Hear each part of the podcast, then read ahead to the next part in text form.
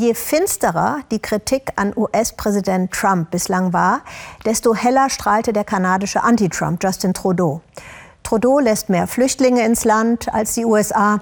Er bekennt sich zum Freihandel, zum Klimaschutz und er macht auch noch gute Geschäfte mit China. Jetzt sind nächste Woche Wahlen in Kanada, aber Trudeau, der kanadische Präsident, ist ein Wackelkandidat.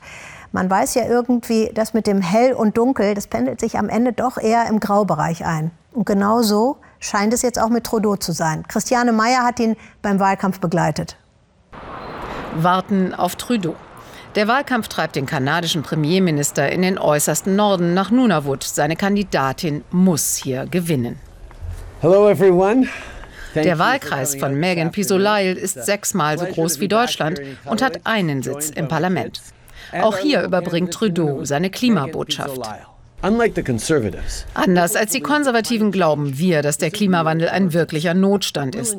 Alle indigenen Gemeinden sollten bis 2030 keinen Diesel mehr benutzen, sondern saubere Hydroenergie. In der Hauptstadt Iqaluit spürt man den Klimawandel besonders. Denn die Temperaturen steigen im Norden dreimal so schnell. Eigentlich sollte jetzt Schnee liegen, stattdessen 5 Grad plus. Die alten Inuit, die Elders, freuen sich, dass auch Trudeaus Tochter Ella Grace und Sohn Xavier dabei sind. Viele hier kennen Trudeau, seit er selbst ein Kind war und mit seinem Vater, dem damaligen Premier, zu Besuch kam. Vor der Türe gibt es selbstgemachte Fischsoße und ein Küsschen. Ein Heimspiel. Es ist so wichtig, dass der Premierminister und die Liberalen die Themen des Nordens wichtig nehmen. Wir sehen sehr viel Unterstützung von der Regierung. Dafür sind wir dankbar.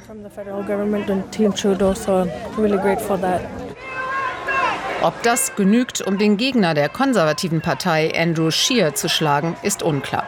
Der 40-jährige Konservative hat seine Partei weit nach vorne gebracht und das mit der entgegengesetzten Botschaft zum Klimawandel. Er will die CO2-Steuer sofort abschaffen. In der Debatte der Parteichefs geht er den Premier frontal an. Die CO2-Steuer macht alles teurer, Benzin, Heizung, Lebensmittel. Sie wird nach der nächsten Wahl auch noch steigen. Er weigert sich zu sagen, wie hoch die Steuer noch wird. Meine konservative Regierung würde die Steuer abschaffen. Trudeau ist angreifbar. Er zeigte im Amt des Premiers unerwartete Schwächen. Im Lavalin-Skandal um eine Baufirma aus Montreal hat er die ethischen Regeln gebrochen, die Finanzministerin gefeuert und die Justizministerin ebenso. Alles, um Arbeitsplätze zu erhalten.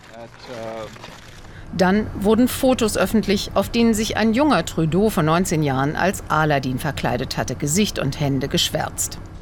Viele Kanadier empfinden das als rassistisch. Immer wieder muss er sich entschuldigen. Sorry, dass ich euch verletzt habe und auch Kinder, die wegen ihrer Hautfarbe gehänselt und diskriminiert werden. Das ist nicht richtig. Andrew Scheer hofft, mit Trudeaus Schwächen punkten zu können und schaltet auf Angriff. Trudeau sei ein Schwindler, ein Betrüger, der nicht verdiene, das Land zu regieren.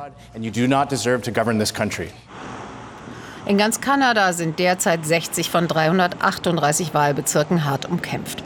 Womöglich wird keine Partei die absolute Mehrheit erreichen. Besonders die Grünen nehmen Trudeau Stimmen weg. Im Bezirk Muskoka, nördlich von Toronto, ist neben der Wohnungsnot vor allem der Klimawandel ein Riesenthema.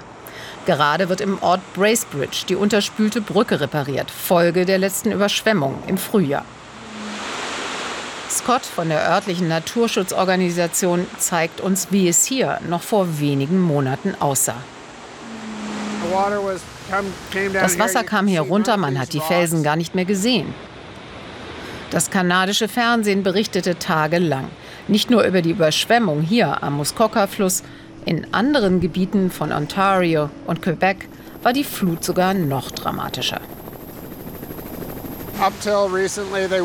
Bis vor kurzem hätte man das ein Jahrhundertereignis genannt. Aber jetzt ist es schon dreimal in den letzten 20 Jahren passiert und zweimal in den letzten fünf Jahren. Es wird immer häufiger. Abends zur Klimadebatte, die in 100 Wahlkreisen gleichzeitig stattfindet, volles Haus. Hier in Bracebridge liegen die Grünen weit vorne, weil sie radikalere Konzepte vorschlagen. Der Klimanotstand ist die wahre Bedrohung für die Zukunft unserer Kinder und Enkel. Aber jede Stimme für die Grünen fehlt hier der liberalen Trudeau-Partei. Wir dürfen nicht rückwärts gehen, indem wir konservativ wählen. Unsere beste Chance, den Klimawandel zu bekämpfen, ist sonst vertan. Trudeau gelobt, für die Natur mit ihren Seen und Wäldern zu kämpfen, obwohl gerade auch er noch immer auf Ölsende und auf eine neue Pipeline setzt. Im Wahlkampf sind diesmal Trudeaus Söhne Xavier und Hadrian dabei, die Generation Klimakrise. Als Symbol für die geplante Aufforstung dient der Ahorn, Kanadas Wahrzeichen. Zwei Milliarden Bäume will Trudeau pflanzen lassen. Die Grünen versprechen noch mehr. Zehn Milliarden bis 2050. Grüner Gegenwind auch hier, nicht ganz einfach für den liberalen Kandidaten. Aber Mike Bossio ist stolz auf die letzten vier Jahre und setzt auf den Trudeau-Faktor. Er hat mehr für Kanadier auf dem Land getan als jeder vor ihm. Er hat geliefert, er redet nicht nur, er handelt. Er ist hier, weil es ihm wichtig ist. Aber es geht nicht nur um Lokalpolitik. In Kanada wird auch darüber entschieden, ob die Welt einen Kämpfer für das Pariser Klimaabkommen behält oder verliert. Die Wahl könnte nicht klarer sein. Ich vertraue den Kanadiern. Ist das nun Pfeifen im Wald oder werden sie Justin Trudeau noch einmal wählen? Es ist knapp.